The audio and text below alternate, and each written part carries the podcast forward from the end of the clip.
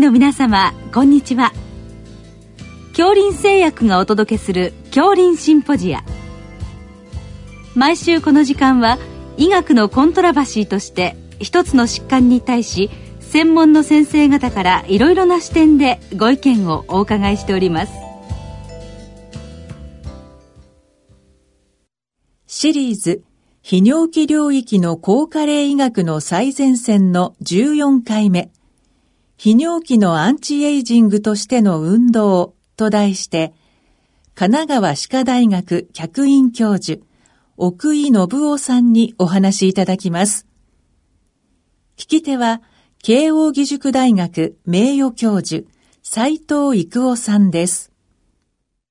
えー、今日はあ、まあ、運動、それからアンチエイジングということで、まあ、お伺いいたします。えー、先生はこの2019年4月から、はい。えー、所属が歯科大学でしょうか、はい。えー、これはどういうあでしょうか？横須賀にありますあの神奈川歯科大学といいましてあの新病院を建てて勢いのある大学なんですがそこの客員教授を兼任しています、うん、でそれはですねあの僕はあの正確にはあの尿失禁とかあの正規のアンチエイジングの医者なんです。でアンチエイジングの一環としていろんな研究してるとどうもその尿失禁の尿道とか膀胱とか膣の粘膜とかこういったところが口腔粘膜と非常に似通っているので、うん、で、それで現在やっている尿失禁の治療が非常にその口腔の例えばインプラントを入れた周りの,、あの歯肉の周囲炎とか、うん、そういったものに役立ちそうだっていうことが分かってきましてね。うん、で、そこで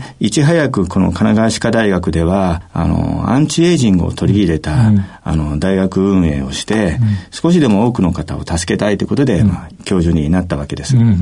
で、このアンチエイジングっていうのは、まあ、尿失禁、今現在はあの、レーザーを使って治してまして、うん、あの、人工のメッシュというので治すのが、今のところは保険適用で一般的なんです。うん、でも世界的にそれやっていたら、感染症を起こすことが分かってきましてね。で、あたかもその、口腔のインプラントを入れた時感染症を起こすのと非常に似通ったシステムなんです。で、そこで、このインプラントをした後、もしくはやらなかったケースにレーザー当てて肉を分厚くしていくと、そこに、えー、粘膜が強くなっていって、そして、まあ、活性化してくるわけです。で活性化することで治るというのが、まあ、ミソですね。で、これもともとこういうことを考えたのは、その、ハーバード大学という大学で僕は、あの、勉強したんですが、その時、その、人間の体をいかに使うか、活性化させるかということで、その、筋肉を強くしたり、その、泌尿器系とか生殖系を強くすることで、どうやったら人間が、あの、もっと長く強く使えるかってことを研究してたのを目の当たりに見たからなんですね。どういうことを例えばですね、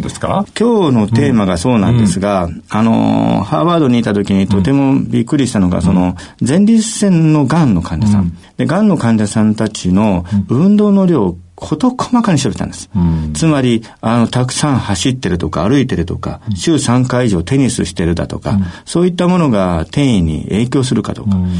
今では実はあの、ハーバード大学のおかげで、あの、常識化してきたんですが、当時はそんなの全く癌なんか関係ないって言われたんです。でもそうじゃないんです。うん、この、えー、生殖器や泌尿器のアンチエイジングをすることによって、が、ん。すらも抑えることができる。うん、運動が。そうですね。で、ね。えー、それはね、何かのメカニズムがあるけれど、なかなかそこのメカニズムはたどり着けないけど、やっぱりそうらしいと。いうのを、ハーバードが研究してるのを見て、日本に帰ってきてすぐに始めたところ、まあ10年かかって結論が出ましたが、運動している方の方が圧倒的に転移が少ないんです。がん。になるのは DNA のことですから、まあ、あの、ルーレットみたいなものなので、あの、なってしまう人もいれば、ならない人もいる。しかしながら、なった後でそれが育ってしまって、命にあの影響のあるような強いがんになるか、それともおとなしいがんでずっと眠っていくかは、その人の努力で、つまりアンチエイジングさせることで変わるんですね。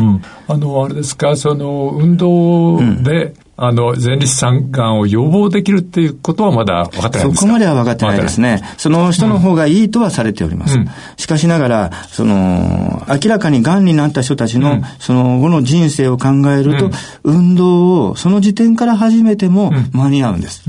あの、癌になると、まあ、通常は、まあ、手術とか放射線治療などがあって、うんええ、そのできない人たちですか、それは。いえ、全部です。全部。あの、手術で摘出したも、うん、やはり前立腺がんっていうあの、骨盤の奥の方なので、わずかに癌細胞が残ってしまうこともある。うん、で、それが大きくなっていくんです。その大きくなっていくのが、テストステロンというのが関係してるらしいんです。で、テストステロン、これ男性ホルモンで、あの、生殖器のアンチエイジングに使う最も重要な、あの、ホルモンなんですが、これがですね、癌が吸い取っちゃうんですね。アンチエイジングに使えばいいんだけど、癌の方がどんどん吸い取って癌が大きくなっていく。で、かすかに残ったやつですら、だんだん強くなって、そのわずかな量を吸い取ってるうちに、非常に強い悪性度の高い癌になっちゃうんですね。あの、テストステロンを、まあ、通常はその、抑えそうですね。たいわけですね。通常は抑えたいので、手術を終わった後で注射をすることによって、うん、テストステロンを作らないような体にしていきます。うん、脳からの、あの、指令をストップさせて、うん、えこれ以上作らないようにするとか、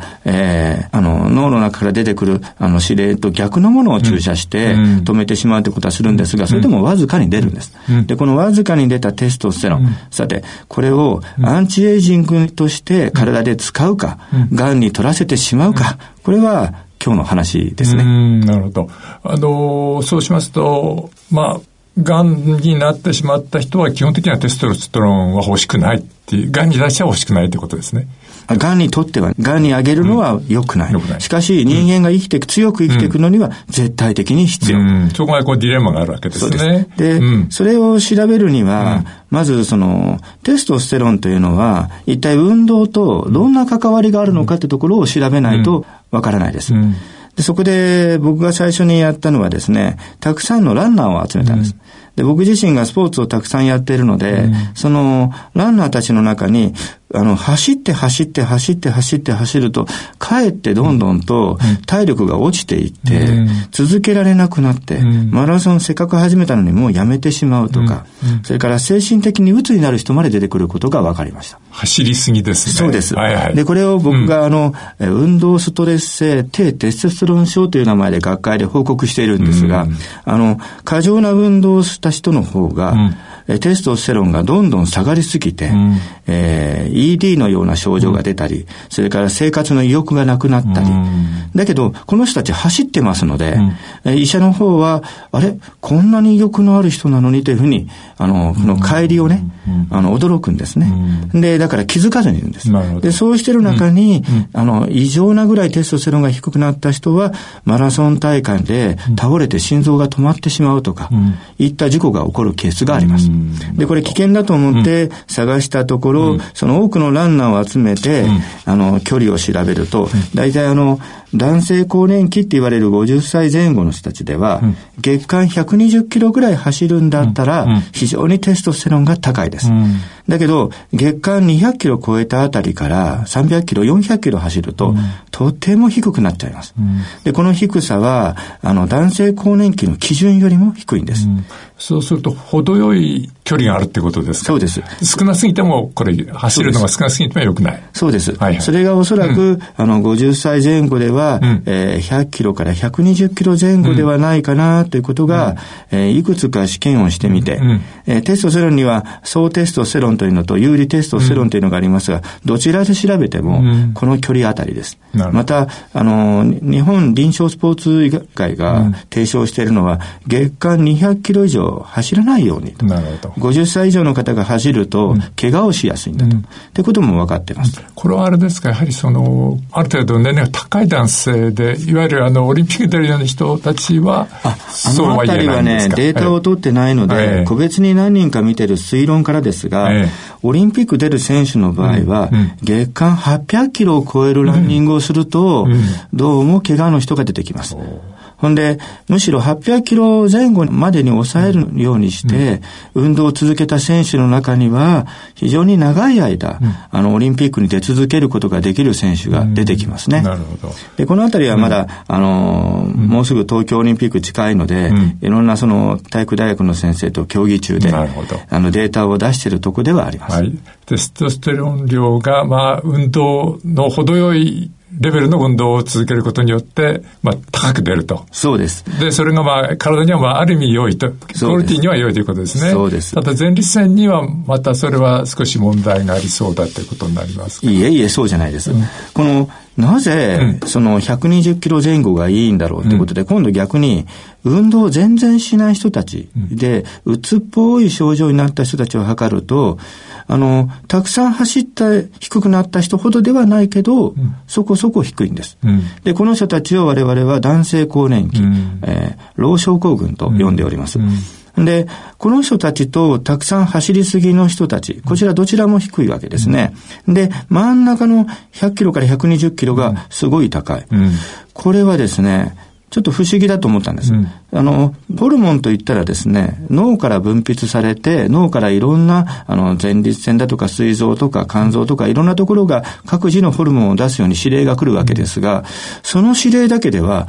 今月は120キロ走ったからこんだけね。今月は250キロ走ったからこんだけね。うん、今月は60キロしか走らないからこんだけね。なんてことは無理ですよ。うん、そうすると、あり得る話としては太ももだと思ったんです。うん太ももをどれぐらい使っていくか。つまり、今までホルモン学では全くあの考えてなかった、うん、脳からの分泌に対して、うん、あの、太ももとか、あの消費する期間の、消費のバロメーターっていうのがあるんじゃないかなと思いました。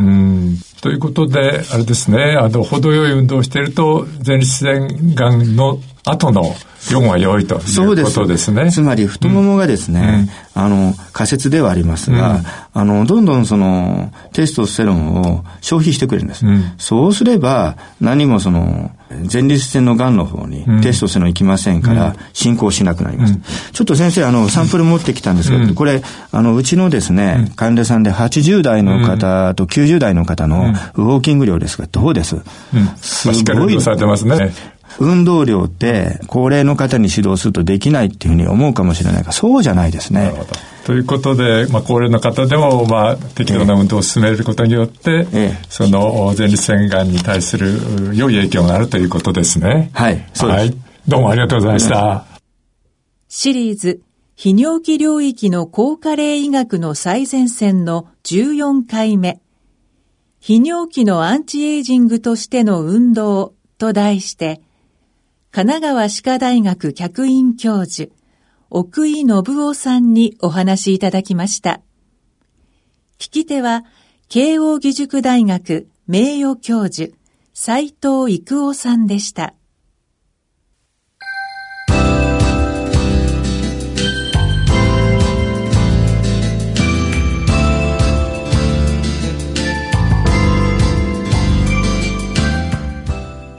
それでは恐林製薬がお送りしました。恐林シンポジア。来週をどうぞお楽しみに。